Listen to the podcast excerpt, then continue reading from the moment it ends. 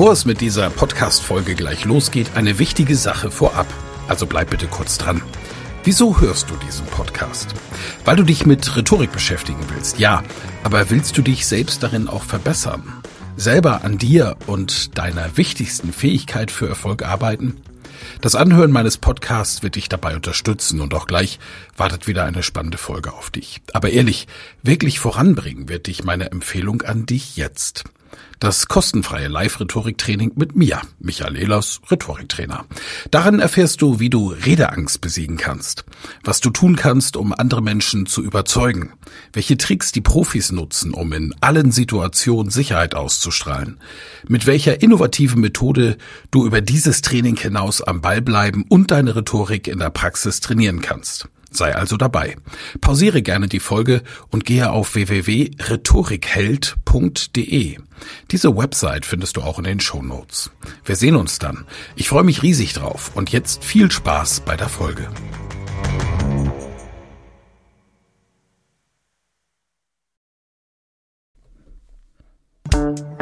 Ehlers Rhetorik-Podcast. Wer etwas zu sagen hat, sollte reden können. Ihr Rhetorik-Podcast für Management, Kommunikation und Strategie.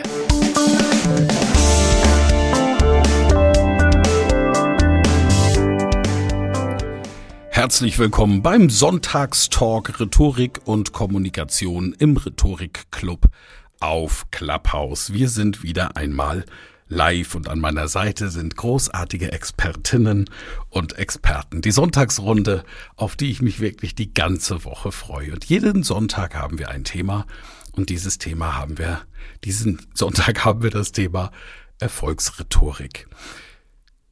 Das letzte Kapitel in meinem Buch Rhetorik, die Kunst der Rede im digitalen Zeitalter, beschäftigt sich mit dem Wirtschaftsfaktor Rhetorik. Und das, was ich dort beschreibe, ist ein wahres Erlebnis aus der Welt von Hein Hansen, meinem alter Ego, dem Motivationstrainer vom Hamburger Fischmarkt. Der hat ja das Buch geschrieben, Der Fisch stinkt vom Kopf und wird gerne eingeladen, auf Tagung zu moderieren, insbesondere natürlich in der wunderschönen Stadt Hamburg, meiner früheren Heimat. Heute lebe ich ja in Bamberg im schönen Franken. Und das war an der Elbphilharmonie. Die hatte gerade aufgemacht und ein riesiger Konzern lud ein seine besten Kunden. Das war Sea-Level und definitiv Entscheidungspublikum. 250 Menschen im Publikum in der Elbphilharmonie. Die Vorbereitungen liefen noch, die Gäste trafen ein, haben ihren Kaffee getrunken. Ich habe die Rednerinnen und Redner kennengelernt, die ich anmoderiert habe, war vorbereitet für meine Keynote. Und dann kam der Chef des Unternehmens, Typ James Bond. Was für ein Auftritt. Wahnsinn. Maßanzug, teure Schuhe, tolle Uhr. Und er hat den Raum betreten und hat Charisma gehabt und man hat sofort gemerkt, okay, dieser Typ, der hat was zu sagen. Ich habe ein kurzes Vorgespräch mit ihm gehabt. Er sagt, natürlich macht er die Begrüßung, hat sich von seiner Mitarbeiterin ein paar Zettel geben lassen, hat die ganz schnell durchgeguckt, geht auf die Bühne und dann ging's los ein Desaster. Aus James Bond wurde auf einmal eine ganz komische Figur, der auf seine Zettel starrte, irgendwas Sinnloses runterplapperte, und ich sah in die Augen des Publikums und sah wirklich Entsetzen, weil der kaum einen unfallfreien Satz ausgesprochen hat. Und den ganzen, die ganze Tagung über war dieser Auftritt natürlich auch Gespräch der Teilnehmenden. Und er hat hier seine Firma repräsentiert. Und er hat es einfach, bringen wir es auf den Punkt, nicht gut gemacht. Schuld daran hatte natürlich zumindest in der ersten Reaktion von ihm, nicht er, sondern die schlechte Vorbereitung der Karten, die ihm zugesteckt wurden. Dort war nämlich kein Text drauf, was er vielleicht erwartet hat und ja auch beim ersten Durchsehen hätte sehen müssen, da hätte er wenigstens ablesen können, sondern da waren nur Stichworte drauf und Hinweise zu den Folien, die im Hintergrund liefen. Und die liefen im Hintergrund, aber die Person, die sie bedient hat, wusste überhaupt gar nicht, wo der Chef gerade war. Der fing dann auch an, mit den Zetteln irgendwie rumzufalten und zu fächern. Das, das war alles nichts. Und wir haben dann natürlich in der Moderation und die anderen Redner den Tag dann gestaltet und so gut es ging hinbekommen, aber es blieb dieser Schleier des peinlichen Einstiegs einfach hängen. Ich weiß, dass er sich später sehr intensiv mit dem Thema Rhetorik beschäftigt hat und an seiner Visitenkarte dort auf der Bühne gearbeitet hat. Denn der erste Eindruck, den haben wir ja auch schon mal besprochen hier in einem Sonntagstalk, der ist eben entscheidend und der letzte Eindruck bleibt. Von Erfolgsrhetorik war er weit, weit, weit entfernt. Aber was ist das eigentlich, Erfolgsrhetorik? Vielleicht hat sich ja der eine oder andere hier auch das erste Mal in unseren Sonntagstalk, dem Talk mit der Map, den wir auch als Podcast aufzeichnen, verirrt.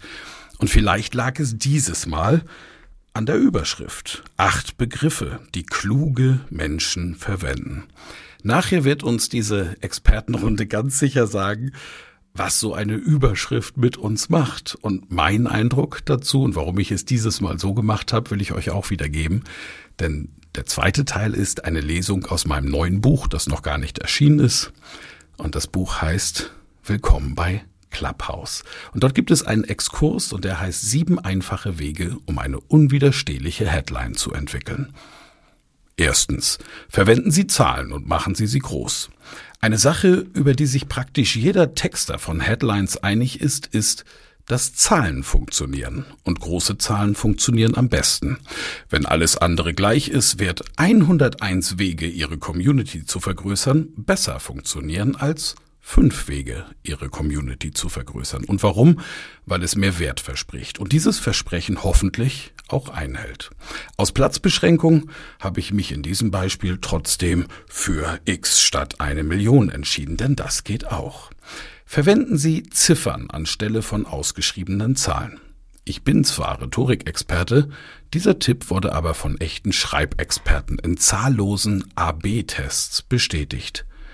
Zehn Wege um mit der Ziffer 10 schlägt zehn Wege um mit den ausgeschriebenen Wort 10 um Längen. In nahezu jedem Szenario schneiden die Ziffern besser ab als die Wörter. Drittens setzen Sie die Zahl an den Anfang der Überschrift. Es funktioniert in der Regel besser, die Überschrift so zu strukturieren, dass die Zahl am Anfang steht. Zum Beispiel ist fünf Schritte, Ihre Community zu vergrößern, besser als wie Sie Ihre Community in fünf Schritten vergrößern. Viertens, ein ehrgeiziges Versprechen geben und es erfüllen. Die besten Schlagzeilen versprechen etwas Wertvolles oder emotional Stimulierendes. Wie man mit Clubhouse 500.000 Euro pro Jahr verdient, ist eine unglaublich fesselnde Überschrift, die ein Versprechen macht, ein großes. Wenn Sie anhand replizierbarer Formate und Fallstudien zeigen können, wie das erreichbar ist, haben Sie Ihr Versprechen eingelöst. Wenn nicht, bleiben Sie allerdings bis auf Newbie-Laufkundschaft demnächst wieder alleine in Ihrem Raum. Fünftens. Bringen Sie Menschen etwas Nützliches bei.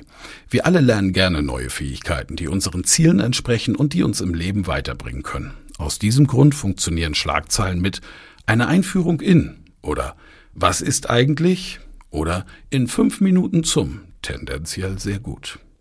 Sechstens. Schaffen Sie ein Gefühl der Dringlichkeit.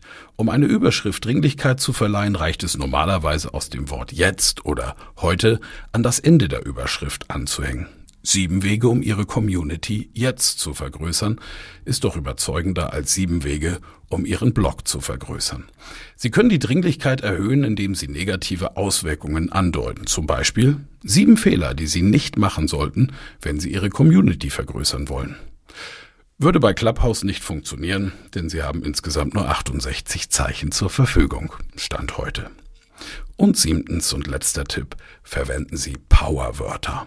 Powerwörter sind starke Wörter, die für den Extra-Reiz Aufmerksamkeit und für mehr Ausdruck sorgen. Denken Sie an Punkt 6 und das Wort jetzt. Schon haben Sie Powerwörter begriffen.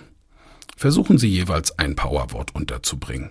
Eine Liste mit starken Wörtern, die Neugier auslösen und den Spannungsbogen erhöhen im Schnelldurchlauf. Einfach, verlockend, verblüffend, verführerisch, unwiderstehlich, unglaublich, unfassbar, überwältigend, spürbar, sprachlos, spektakulär, spannend, sensationell, selten, rasant, bemerkenswert, tatsächlich überraschend, unbedingt wichtig, fantastisch, fabelhaft, exzellent, einzigartig, wirklich erstaunlich, großartig, grenzenlos, geheimnisvoll, Geheimnis, geheim, faszinierend. Und hier eine Liste mit starken Wörtern, die Vorteile für die Hörer suggerieren. Das bedeutet für Sie. Das heißt für Sie, sorgt für, fördert, sichert, spart, steigert, vereinfacht. So sparen Sie, das hilft, gegenbringt, maximiert, minimiert, leistet, senkt, führt zu, optimiert Ihre. So verbessern Sie, das hilft Ihnen bei, so vermeiden Sie. Das als kleiner Blick in mein neuestes Buch und es passt so schön zu Erfolgsrhetorik, denn vielleicht hat sich ja tatsächlich der ein oder andere von euch dieses Mal einfach aufgrund der neuen Überschrift reinlocken lassen. Acht Begriffe, die kluge Menschen verwenden. Rhetorik.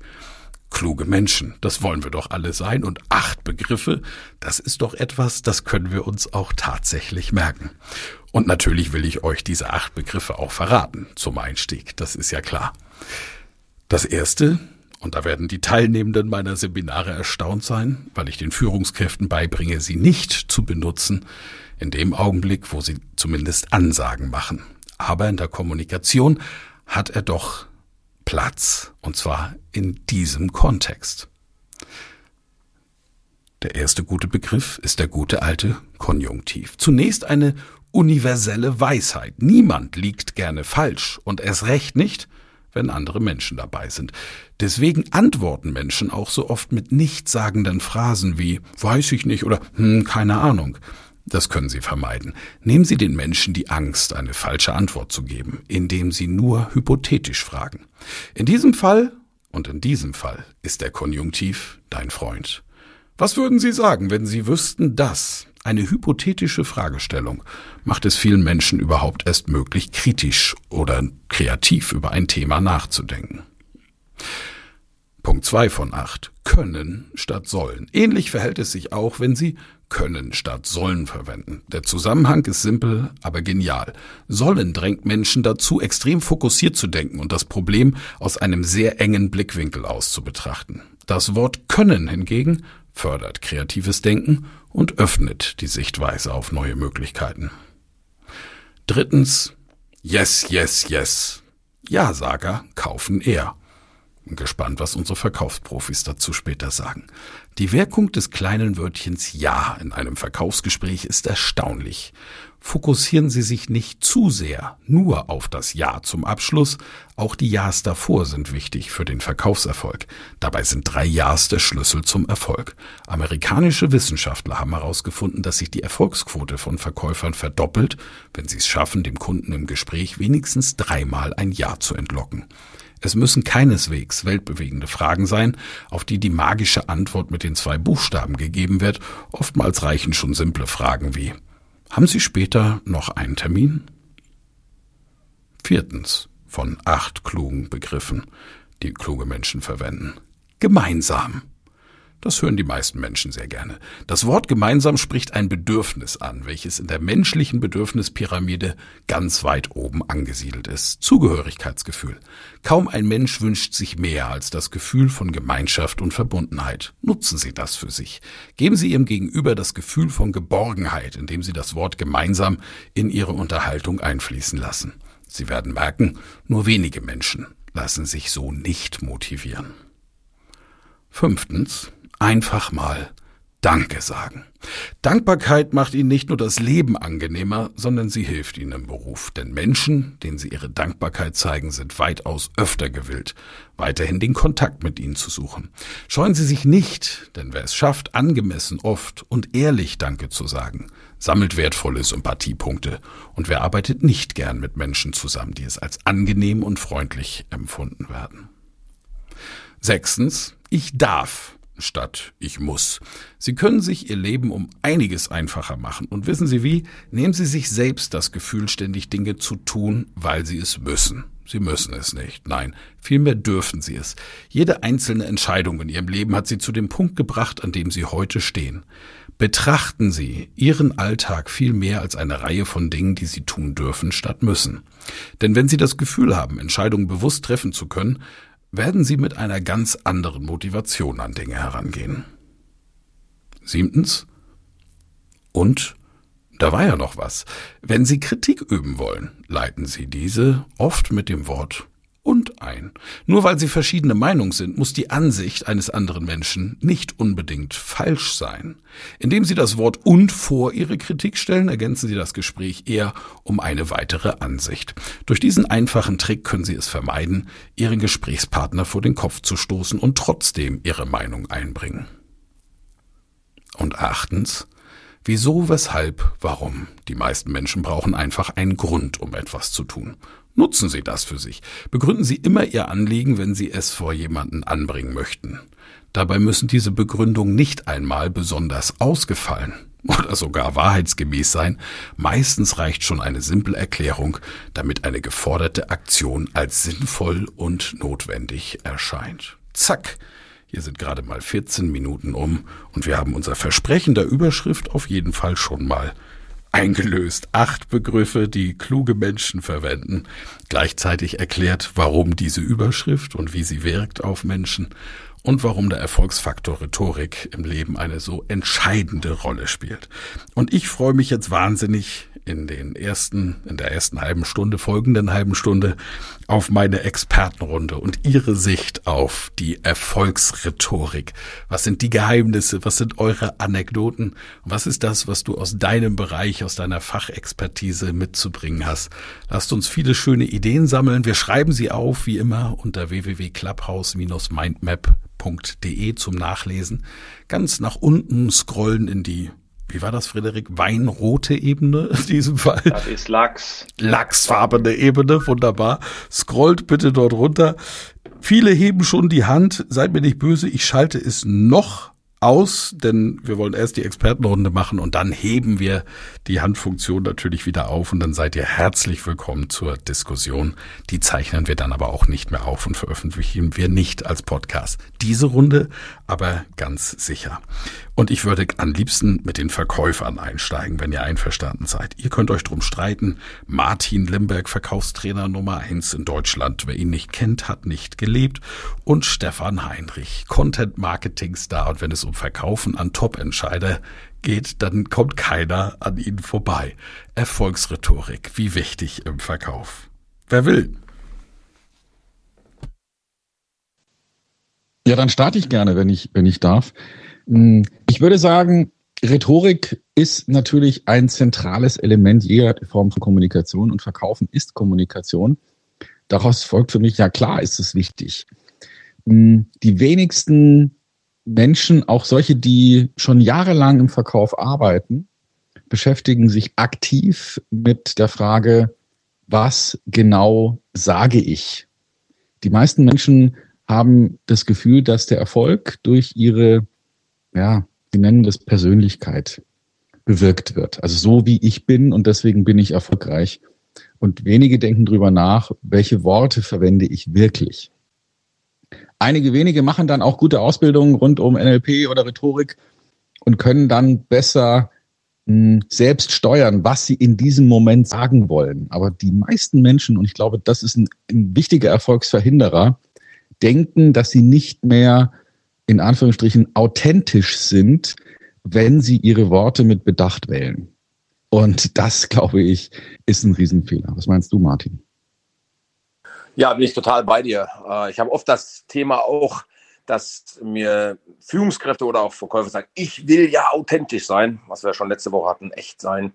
Und ich will doch nicht auswendig lernen. ich sage immer, naja, aber wenn du rhetorisch gut kommunizieren willst, musst du ja irgendwas auf deine Festplatte packen und das lernst du am besten wie eine Fremdsprache und lernst es erstmal auswendig. Es muss natürlich zu dir passen, doch äh, deswegen liebe ich auch unseren Club hier. Aus meiner Sicht beschäftigen sich viel zu wenig Verkäufer und Verkäufer mit ihrer Wortwahl, denn unsere Worte sind Waffen im Negativen wie im Positiven und wenn wir Kunden begeistern wollen, brauchen wir auch eine gute Rhetorik.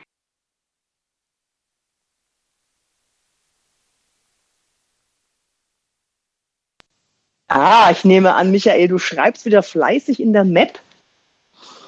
Kann das sein? Right. Ja. Ja, dann werde ich ganz kurz meinen Senf dazugeben. Ich, ich mache es auch ganz kurz. Ähm, ich bin ja begeisterter E-Mail-Schreiber. ich weiß, die meisten so bei E-Mails, oh nee, danke. Und ähm, ich habe von ein paar Kunden von mir habe ich tatsächlich die E-Mail zurückbekommen, darf ich das klauen? Ich gebe euch mal zwei Sachen mit, die von mir geklaut wurden. Und zwar ähm, habe ich zum Beispiel Weihnachten, da versuche ich immer was Besonderes zu nehmen, irgendwas, was mir einfällt, irgendwas, was spontan ist. Und da schreibe ich dann gerne zum Beispiel Vanillekipferlige Grüße. Und das fand einer so toll, der hat das dann weiterverwendet und hat dafür sehr viel Lob bekommen. Was ich mache, wenn ich nachhören möchte, wie das jetzt ist mit unserem Termin, ob der klappt, ob das Training jetzt stattfinden kann oder nicht, ähm, dann schreibe ich schmetterlingszartes Nachhören wegen unseres Trainings. Und das wurde mir auch schon äh, liebevollst geklaut, weil ich kriege dann immer so nette Antworten und die sagen dann so, das würde ich jetzt gerne auch nehmen und mitnehmen. Das war mein Beitrag für Rhetorik, die wirkt. Und jetzt kommen wir zur Stimme. Weil Stimme ist ja wichtig, um die Rhetorik überhaupt wirken zu lassen. Ne, Ian? Ja, absolut. Weil wir haben natürlich ein Problem, wenn wir im Was super sind, aber das Wie, also die Art und Weise, wie wir klingen und wie wir sprechen, völlig irritierend ist, weil wir dann tatsächlich sogar vom Inhalt ablenken. Und genauso kann es natürlich auch ein Stück weit andersrum sein, dass wenn wir mal im Inhalt nicht unbedingt vielleicht so stark sind, aber ganz sympathisch wirken und vielleicht auch im Miteinander einfach sehr gut sind, ein gutes Timing haben, zuhören können, auch wieder eine Energie reingeben können, dann haben wir auch einfach nochmal eine andere Wirkung. Also daher würde ich auch sagen, die Stimme, das ist wie in der Musik, die ist einfach entscheidend, um eine Energie rüberzubringen und unterstützt natürlich die richtige richtig gute Rhetorik. Vielen Dank. Ich glaube, dass der Arno da etwas Ähnliches sagen wird, aber nochmal anders verpackt. Arno, hast du noch was hinzuzufügen? ja, deine Vermutungen, deine Vermutungen, Yvonne. Ja, es ist überhaupt keine Frage, äh, Ian. Ich kann nur mehrfach nicken, während du sprichst. Der Ton macht die Musik und das Beste was kommt nur zur Geltung, wenn das Wie äh, gut funktioniert. Ich sehe allerdings hier noch einen, aus meiner Sicht ganz eine ganz entscheidende Wechselwirkung. Etwas, was ähm, gerne übersehen wird, nämlich in, in welcher massiven Art und Weise die die, äh, die Muster deiner Sprache, also die Art und Weise, wie du etwas formulierst. Wir reden, also ich spreche jetzt nicht vom Schreiben, sondern vom Reden, vom Sprechen in welcher massiven Art und Weise die, deine Formulierungen den Ton deiner Stimme beeinflussen. Also ohne, dass du dir jetzt Gedanken machst über Stimmtraining, über Stimmcoaching oder über wie du den richtigen Ton findest.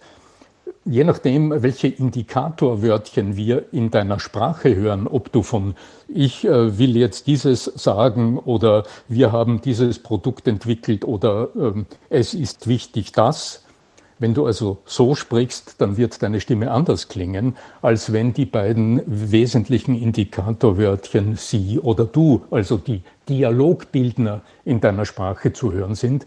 Wenn du also dir Gedanken machst über deine Zuhörer und wenn du dir die Frage stell, äh, stellst, wenn du dir anstelle dir die Frage zu stellen, was sage ich, dich fragst, wie lasse ich denn im Kopf meiner Zuhörer meiner Gesprächspartner Gedanken, Assoziationen, äh, Assoziationen, Emotionen, wie lasse ich Impulse entstehen. Und dann, wir werden diese zwei Wörtchen auf alle Fälle immer auftauchen und dein Wie, also den Klang, die Tonalität deiner Stimme massiv beeinflussen. Arno, ich finde das müsste mal so schön modulieren kann, dass es auch interessiert.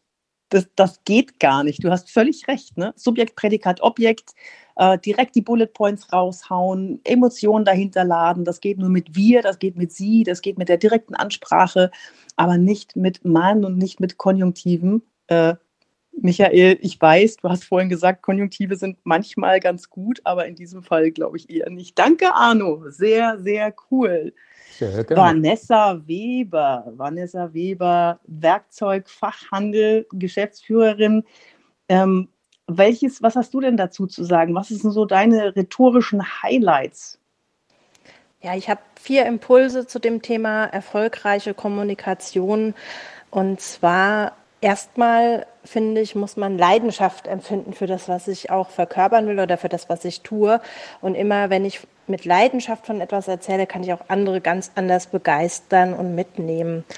Und ähm, das Zweite ist, was ich auch immer versuche, ähm, definitiv Wertschätzung, das hat ja Michael vorhin auch schon gesagt, in jedem Blogbeitrag, ähm, wenn man den liest oder auch in jedem Interview, ähm, erwähne ich immer die Leute, die mich unterstützt haben oder lobe mein Team und sage auch, dass ich es ohne sie nicht geschafft hätte. Ähm, was ja auch faktisch so ist. Ohne unsere Mitarbeiter sind wir ja alle nichts. Äh, das ist definitiv so. Oder ohne die Eltern oder ohne Netzwerk. Und das ist auch der dritte Punkt. Ähm, erfolgreiche Menschen unterstützen andere, helfen, vernetzen, aber ohne etwas zurückzuverlangen, sondern weil das ihre Art einfach ist. Und das kommt dann von einer ganz anderen Ecke wieder zurück zu einem. Und das vierte ist für mich auf jeden Fall positive Worthygiene und das Mindset. Also wie gehe ich, mit welcher Einstellung gehe ich an Sachen ran? Und ähm, da halte ich es wie Pippi Langstrumpf, die quasi ja mal gesagt hat, hm, das habe ich vorher noch nie versucht, also bin ich völlig sicher, dass ich es schaffe. Und das ist äh, eine gute Einstellung, die oft hilft. Sehr cool. Lieblingswort, positive Worthygiene. Das gefällt der Yvonne. Und äh, ja, vielen Dank, Vanessa. Dann würde ich jetzt gerne Frederik Hümmelke hören, Neurowissenschaftler. Und ich habe eine Frage für dich. Du hast wahrscheinlich, du hast dich wahrscheinlich gerade schon vorbereitet, aber wisch das weg. Ich habe eine Frage und zwar das mit den Zahlen. Wir müssen Zahlen benutzen, wie der Michael Ehlers das gerade schon gesagt hat, äh, damit, ja, damit es triggert. Und ähm, ich wüsste von dir gerne, welche Zahlen denn da noch so funktionieren, weil ich immer wieder sehe, drei, fünf, sieben, alles ist mit sieben, dann eine zehn. Frederik. Ach, das ist eine Frage, die würde unser lieben Psychologen, den Herrn Jung, wahrscheinlich unglaublich glücklich machen. Der beschrieb nämlich äh, in seinem Buch Archetypen mit dem Untertitel, ich glaube, sowas wie Urbilder und Wirkkräfte des kollektiven Unterbewusstseins, beschrieb er, dass verschiedene Dinge Symbolkraft haben. Jeder von euch, der schon mal Walt Disney geguckt hat, ob es jetzt Pinocchio ist oder vielleicht König der Löwen, der gibt, der, der findet dort immer eine Szene Nämlich man befindet sich am Wasser. Der König der Löwen guckt ins Wasser, sieht dort die Sterne, entdeckt dort seinen Vater und seine Identität und weiß plötzlich, was er zu tun hat. Weiß, er muss zurück ins Dorf, er muss seiner Verantwortung gerecht werden. Pinocchio ist äh, im Bauch des Wals unter der Wasseroberfläche und hier zeigt sich, Wasser ist irgendwie, und das finden wir systematisch in Geschichten, ein Symbol für die Psyche, fürs Unbewusste, äh, wo wir eintauchen müssen. Und Genauso ist es mit Zahlen. Und dort gibt es ein ganzes Set von Zahlen, die man vermutet über kollektive Geschichten immer wieder aufgeladen wurden. Das ist die 3, das ist die 5, das ist die 7, das sind Primzahlen, das ist die Zahl 13. Äh, mittlerweile übrigens auch die Zahl 42, wo einige Leute auch schon ein paar Assoziationen haben. Und hier gibt es die These, und da sind wir übrigens in der Narrationsforschung und gar nicht mehr so sehr in den Neurowissenschaften, dass eben über die äh, kollektive Art, wie wir gemeinsam denken, wie wir gemeinsam fokussiert äh, uns mit Geschichten beschäftigen, dass sich gemeinsame kollektive Bilder in Kulturen prägen. Diese Zahlen, die unterstellen, äh, symbolisieren ein Stückchen in der Assoziationswelt etwas Besonderes, etwas Mystisches. Sie sind konkret, drei Tipps, fünf Tipps, acht Tipps, ja, äh, da, da haben wir gleich einen Tipp, was konkret ist haben aber gleichzeitig auch noch eine gewisse mystische Aufladung, die damit einhergeht. Sehr gut. Äh, ich habe da noch mal, ich muss leider noch mal nachfragen, diese acht. Ne?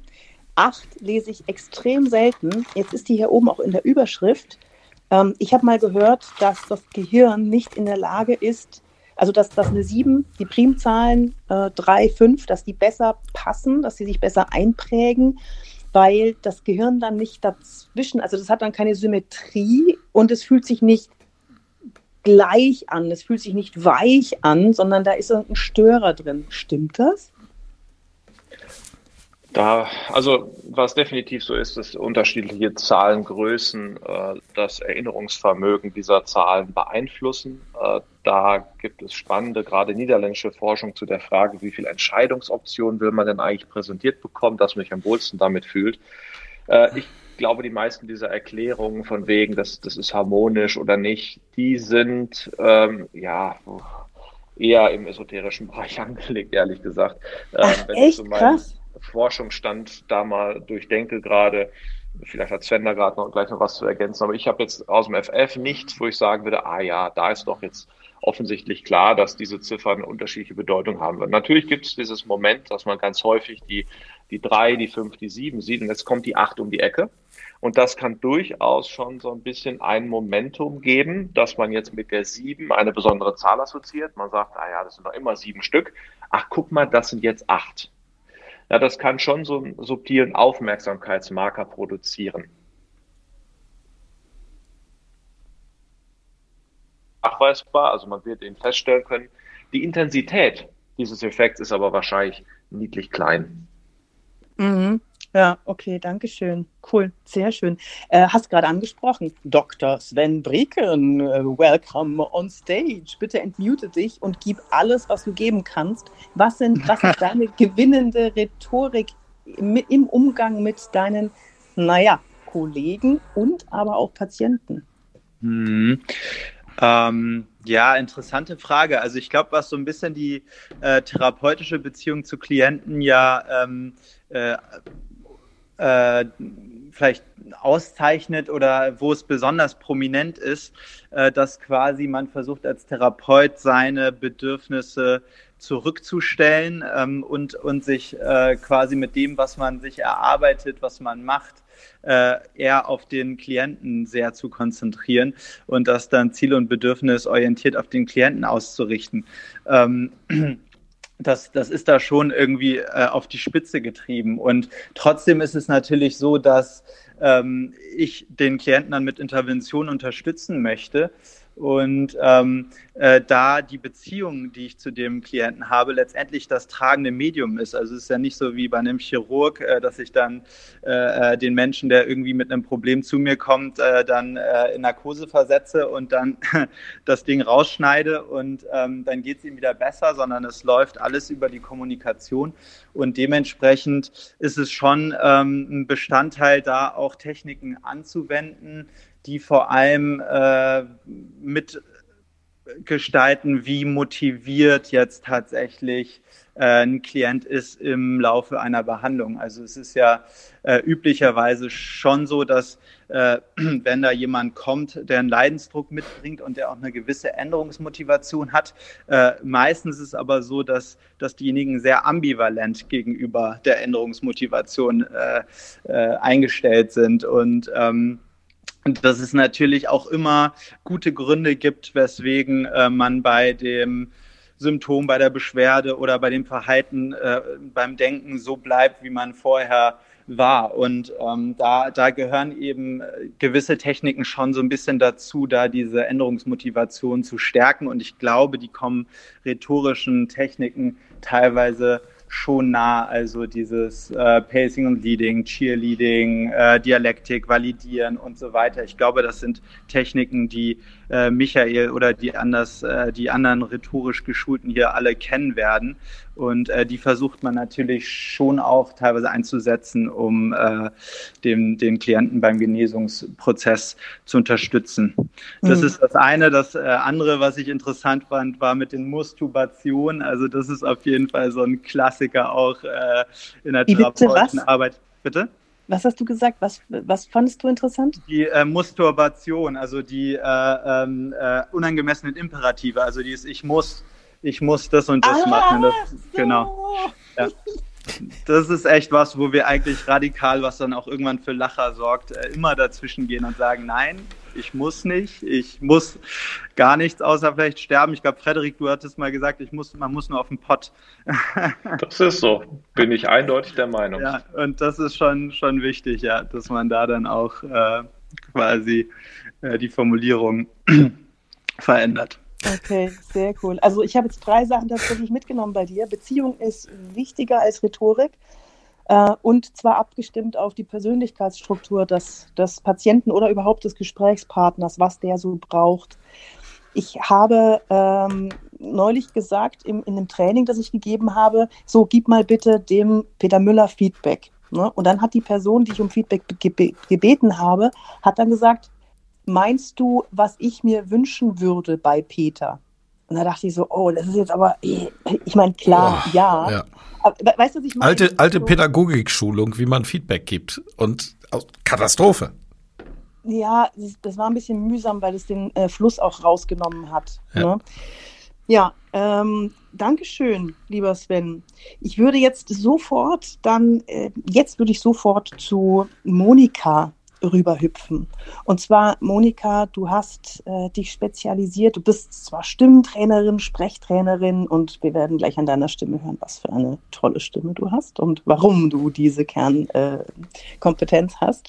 Aber du, dein Thema ist auch Selbstempathie. Und jetzt wird es natürlich spannend. Wie können wir denn Rhetorik benutzen, um Selbstempathie zu befeuern?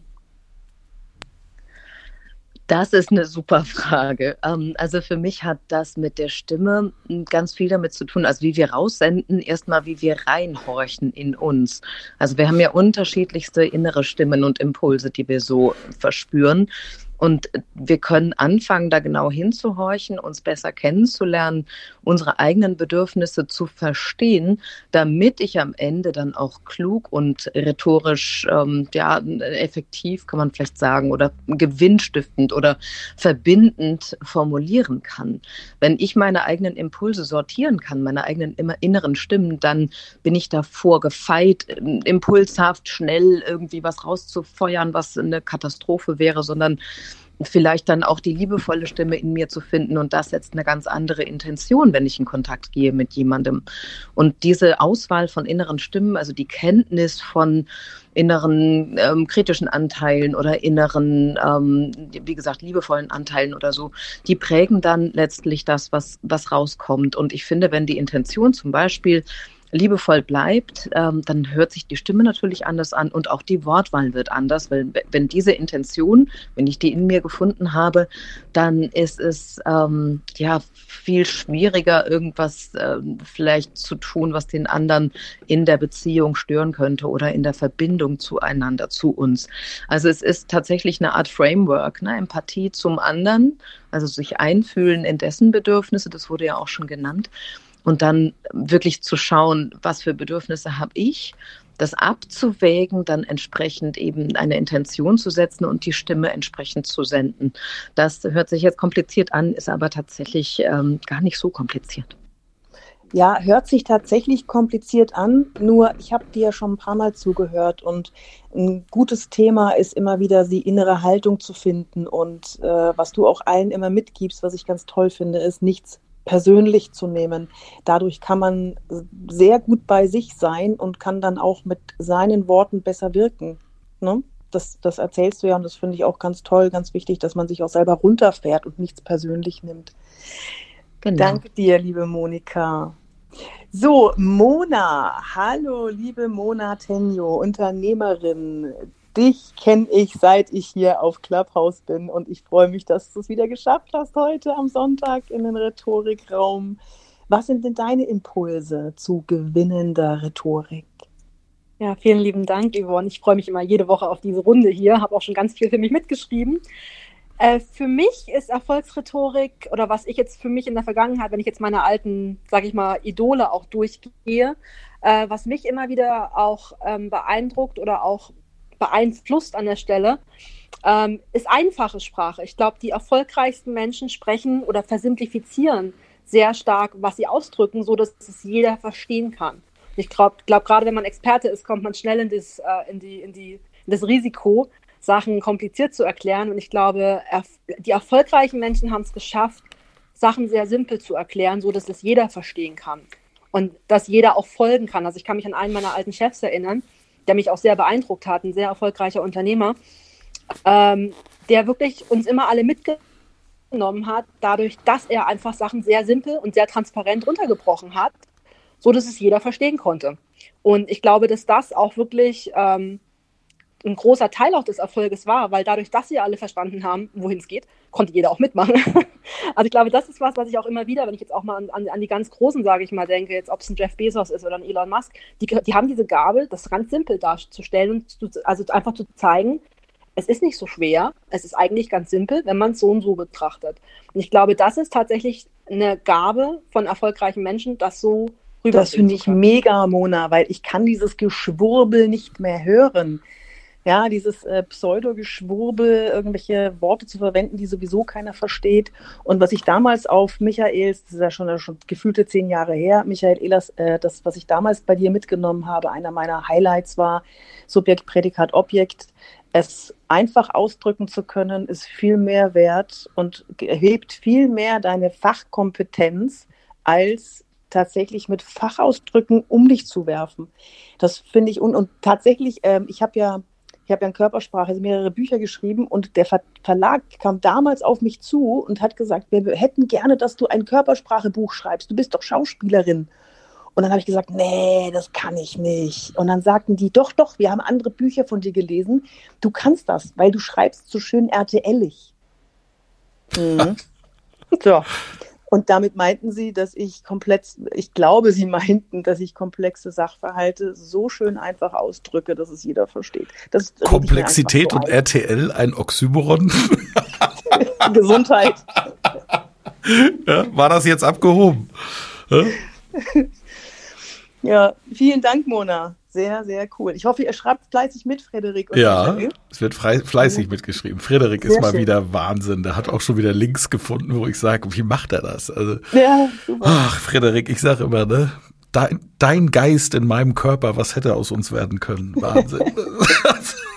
Auf jeden Fall hätten beide Körper sehr gerne Bier getrunken. Ja, das stimmt, das stimmt. Nehmt euch ein Zimmer, ihr beiden.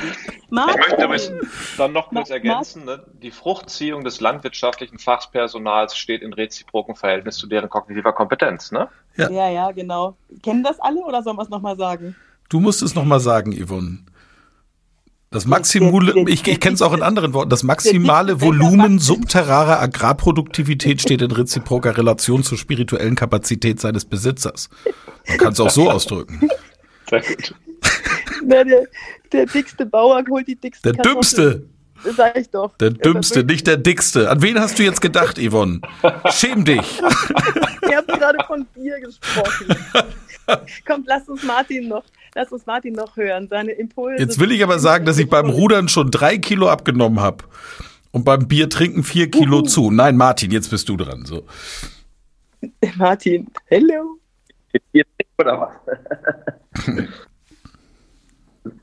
also, ja, ich glaube, Yvonne hat ja gerade gesagt, Stimme oder, oder viele andere hier auch, die Stimme muss natürlich auch passen. Und ich glaube, du kannst halt über Rhetorik ja auch feine Akzente setzen. Und das ist das so, ich meine, Worte sind ja auch wie kleine Nadelstiche und ich glaube, das ist halt ganz wichtig, was ich zum Beispiel eine rhetorische Pause bei vielen Verkäufern vermisse. Ich habe immer noch das Gefühl, viele Verkäufer wollen den Kunden besingen, bis er endlich unterschreibt. Statt einfach mal, wenn ich was gesagt habe oder eine Nutzenargumentation gebracht hat, bedeutet für sie, bringt ihnen, erhöht ihn und ich merke, der Kunde reagiert nicht. Dann haben viele Verkäuferinnen und Verkäufer das Gefühl, sie müssen nachlesen, statt an einfach mal Klappe halten und warten, weil der Kunde vielleicht schon in Gedanken am Verarbeiten ist. Also diese rhetorische Pause finde ich total. Ja, das ist eines der größten Wegpunkte in der Rhetorik generell ist donnerndes Schweigen, wie es mein Rhetorikausbilder Rolf Ruhleder immer so schön ausgedrückt hat. Donnerndes Schweigen. Das ist die ganz große Kunst. Aber ich möchte nochmal zurück auf auch Monas Aussage. Wann beginnt denn Geschwurbel oder abgehobenes Sprechen? Nehmen wir mal die, als Beispiele die beiden amerikanischen Ex-Präsidenten Donald Trump und Barack Obama. Also Trump ist ein Meister des einfachen Wortes, während Barack Obama das narrative Pathos besetzt und sagt, die Stimme von Millionen hat sich erhoben, sagt Trump, Menschen wählen und sagt damit dasselbe. Also, wo, wo beginnt denn das Abgehobene? Würdet ihr sagen, dass Obama abgehoben ist? Auf keinen Fall. Aber wo fängt denn das für euch an? Jeder, der Wenn will. ich nichts mehr verstehe. Entschuldigung, ich wollte jetzt nicht eine, eine donnernde Stille hervorrufen, sorry. Ja, ich denke, im Wesentlichen ist das Merkmal immer, dass es von einem selbst ausgedacht ist. Also ich, meine Kenntnisse, mein Business, meine Produkte, meine Leistungen. Das, was unsere Gesprächspartner, unsere Zuhörer jeweils interessiert, ist aber etwas ganz anderes. What is in for me? Also was, was hat es mit mir zu tun? Was hat es mit meinem Leben, mit meinen Bedürfnissen, mit meinen Schwierigkeiten und Problemen zu tun? Und da sind wir wieder bei den Grundmustern von überzeugender Rhetorik, so aus meiner Sicht gedacht. Ja, klasse. Weitere Meinung, Mona? Also ich würde dazu noch, also ich komme ja aus dem Consulting ähm, und habe das ja regelmäßig erlebt, dass die Sprache ja sehr verenglischt wird. Äh, und wenn man dann eben bei Kleinunternehmen steht, die mit dem englischen Raum nichts zu tun haben, dann ist halt so ein englisches Begriff, ja, äh, Bingo, äh, bringt halt nichts. Die gucken einen halt an und sagen halt, und was heißt das jetzt in Deutsch? Und ich sage mal, also ich denke, dass es wichtig ist, sich in die Welt des anderen zu versetzen, der da gerade vor mir steht, und zu verstehen, wo kommt denn der her und was für eine Sprache spricht er denn eigentlich? Äh, und davon auszugehen und zu gucken, dass man es im Prinzip in seine Sprache übersetzt, so dass er es dann einfach auch versteht und es so simpel hält, weil man kann nicht voraussetzen, dass jeder die Begriffe kennt oder die Fachbegriffe, ob das Englische oder Deutsche sind, spielt ja keine Rolle. Ich muss davon ausgehen, woher kommt er denn? Ist er vom Fach? Also ist das jetzt ein Arzt und zwei Ärzte unterhalten sich, die können natürlich in ihrer eigenen Sprache reden. Oder ist das jetzt eben ein Laie, der einfach keine Ahnung von dem Thema hat und wo ich einfach sagen muss, pass auf, das ist jetzt halt das. Ähm, und dann versteht er das auch. Also ich glaube, man muss schon sehr darauf achten, wer steht vor mir und was, aus welcher Welt kommt er einfach und welche Sprache spricht er.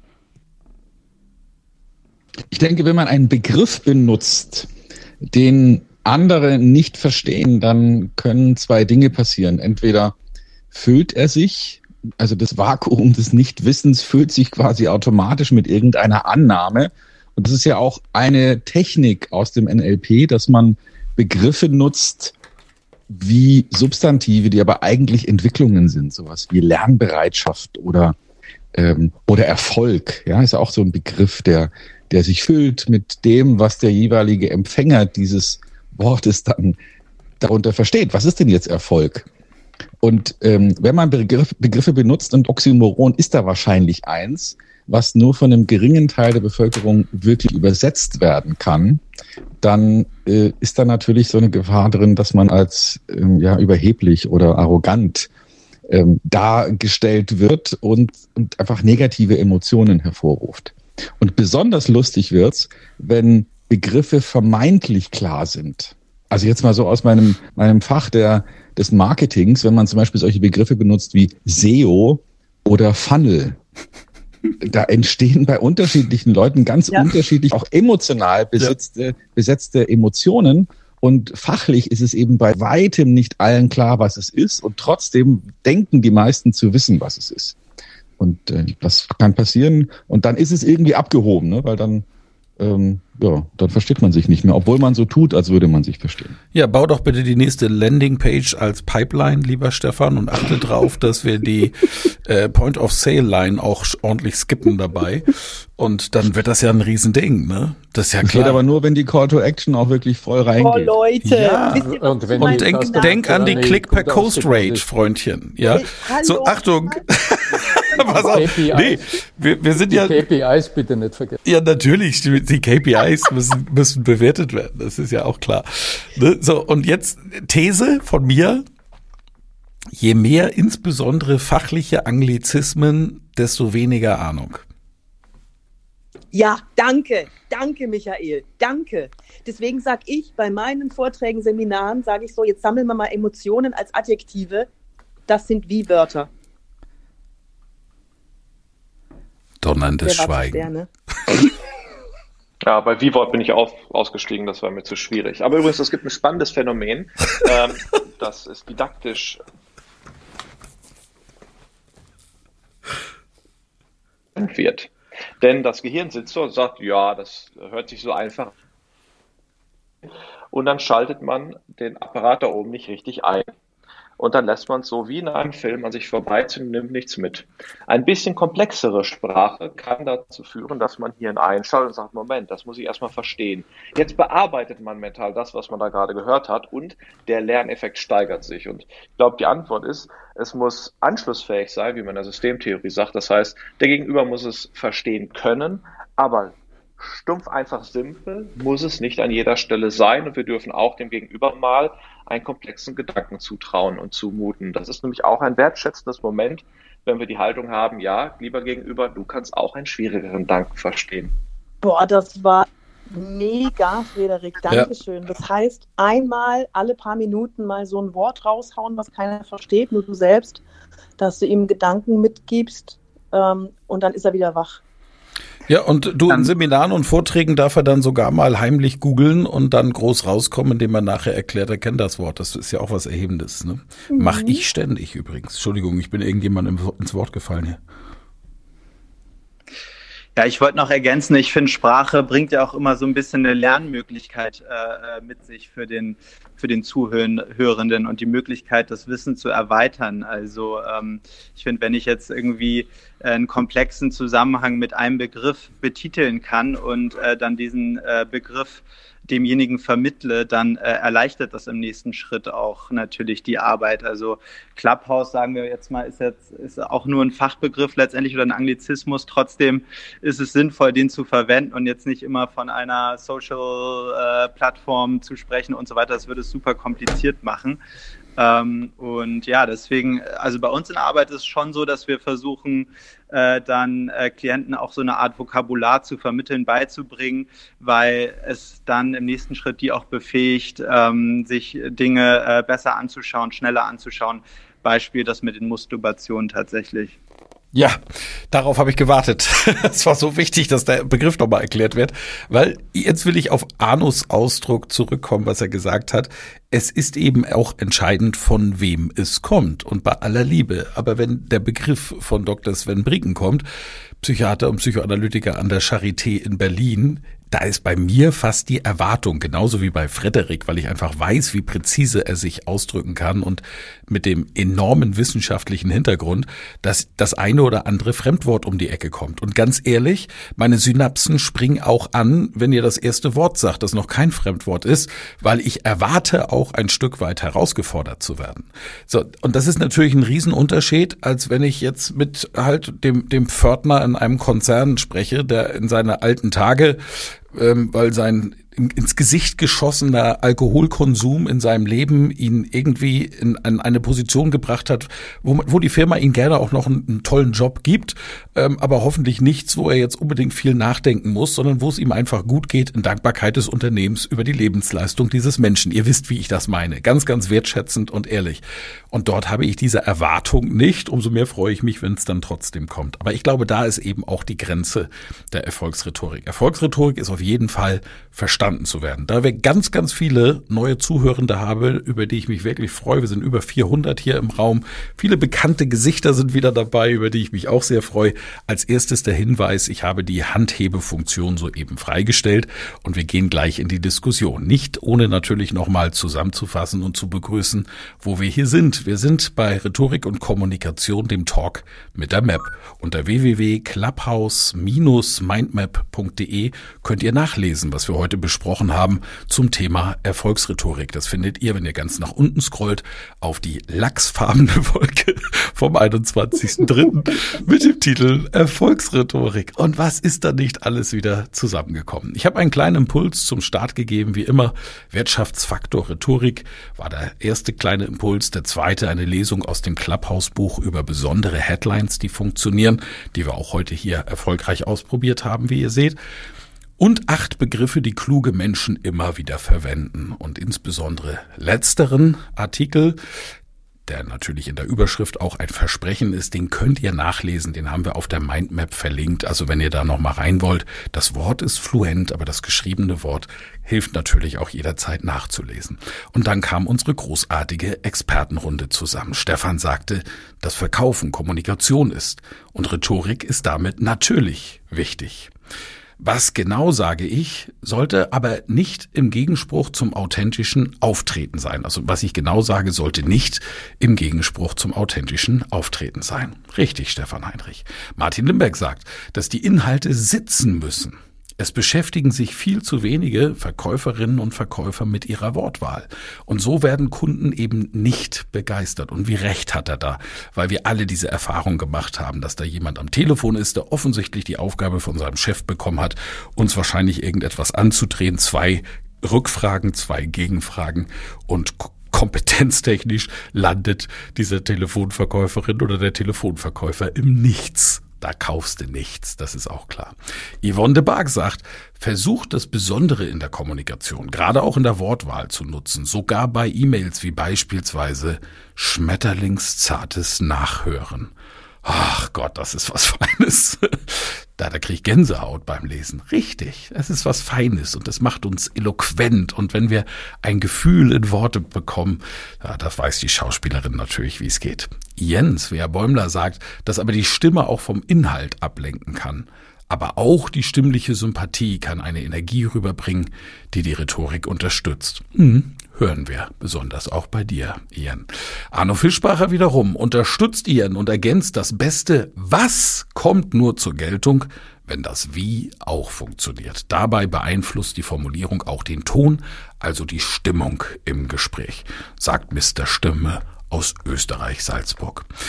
Dr. Frederik Hömecke zitiert Jung Bestimmte Dinge haben Symbolkraft. Das sind die Archetypen, die Jung beschrieben hat. Und hinter den Archetypen gibt's eben auch Symbole mit besonderer Wirkung. Und er gab, brachte das Beispiel vom König der Löwen. Der Blick des jungen Löwen in das Wasser beim Trinken lässt ihn erkennen, welche Verantwortung er in Zukunft hat und dass er sie annehmen muss, denn er sieht im Spiegelbild den alten König, den verstorbenen Vater. Und Wasser ist ein Symbol für einen Spiegel, die uns in Geschichten immer wieder begegnen. Und Frederik war so lieb und hat uns gleich einen Link wahrscheinlich zum Film dran gehängt. Großartig. Dr. Sven Bricken, Charité Berlin, Psychiater, Psychiater Psychoanalytiker sagt, dass die Beziehung das tragende Medium ist. Sie ist die Grundlage für ein wirksames Miteinander in der Arbeit. Dabei können auch Techniken angewendet werden. Wer sich nicht ändern will, der findet oft auch gute Wege, so zu bleiben. Muss-Turbationen sollten unterlassen werden. Ich muss ist zu ersetzen durch ich darf. Vanessa Weber, gestandene Unternehmerin aus Aschaffenburg und ich durfte einen Blick in ihr neues Buch werfen. Boah, ich freue mich, Vanessa, es ist so schön. Sie findet, dass Leidenschaft zentral ist für Begeisterung, Wertschätzung zeigen und anderen helfen und andere unterstützen, weil es gut ist, ohne die Erwartung, was zurückzubekommen. Dazu kommt Worthygiene und natürlich auch das Modewort Mindset. Wie gehe ich an die Dinge heran? Positiv oder nicht? Können uns später nochmal drüber unterhalten, wie ihr das Wort Mindset findet. Dr. Monika Hein, unsere Stimme aus Hamburg, hat Hollywood-Schauspieler gecoacht, die bei Game of Thrones mitspielten. Wahnsinn, oder? Die Absicht, die man hat, die ist hörbar und macht einen Unterschied in der Kommunikation. Sie sagt, dass man nach innen horchen sollte, um erfolgreich zu kommunizieren. Daraus entsteht eine Absicht, diese ist in der Stimme hörbar und macht einen Unterschied in der Kommunikation. Sie ergänzt die Relevanz von Selbstempathie und die Wirkung der inneren Stimmen und Bedürfnisse. Mona ist fasziniert von einfacher Sprache, sodass es jeder verstehen kann. Wenn jeder versteht, worum es geht, dann können auch alle mitmachen. Es ist eine Gabe, komplexe Sachen einfach darzustellen. Und dann haben wir noch in der Diskussion Martin, Mona und Arno ergänzen, dass der Nutzen des Gegenübers im Fokus steht, stehen muss und wir diese auf ihrem Niveau abholen müssen, auf dem Niveau des Gegenübers, des Gesprächspartners. Stefan weist darauf hin, dass es viele Begriffe gibt, die vermeintlich allen klar sind, ohne dass dem so ist. Darüber kann man dann im späteren stolpern. Und Frederik sagte noch, didaktisch ist es nachweisbar, dass Sprache zwar anschlussfähig, also verstehbar sein soll, aber doch auch mal kompliziert werden darf. Das steigert den Lerneffekt. Man darf also auch mal das Publikum herausfordernd und wertschätzend unterstellen, dass der Gegenüber auch klug ist. Was für eine schöne Stunde zum Thema Erfolgsrhetorik. Ich kann gar nicht sagen, also ausdrücken, wie dankbar ich bin, euch an meiner Seite zu haben für diesen Sonntagstalk. Und ich merke, das sehe ich an der Teilnehmerzahl, dass den Zuhörenden das genauso viel Freude macht wie mir. Und das Ach, das ist einfach wunderschön. Ich, jetzt spiele ich den Abbinder. Ihr bleibt natürlich drin. Der Podcast ist hiermit beendet. Und dann freue ich mich sehr auf die Fragen des Publikums. Vielen Dank fürs Zuhören. Mehr Informationen unter www.rhetorik.me.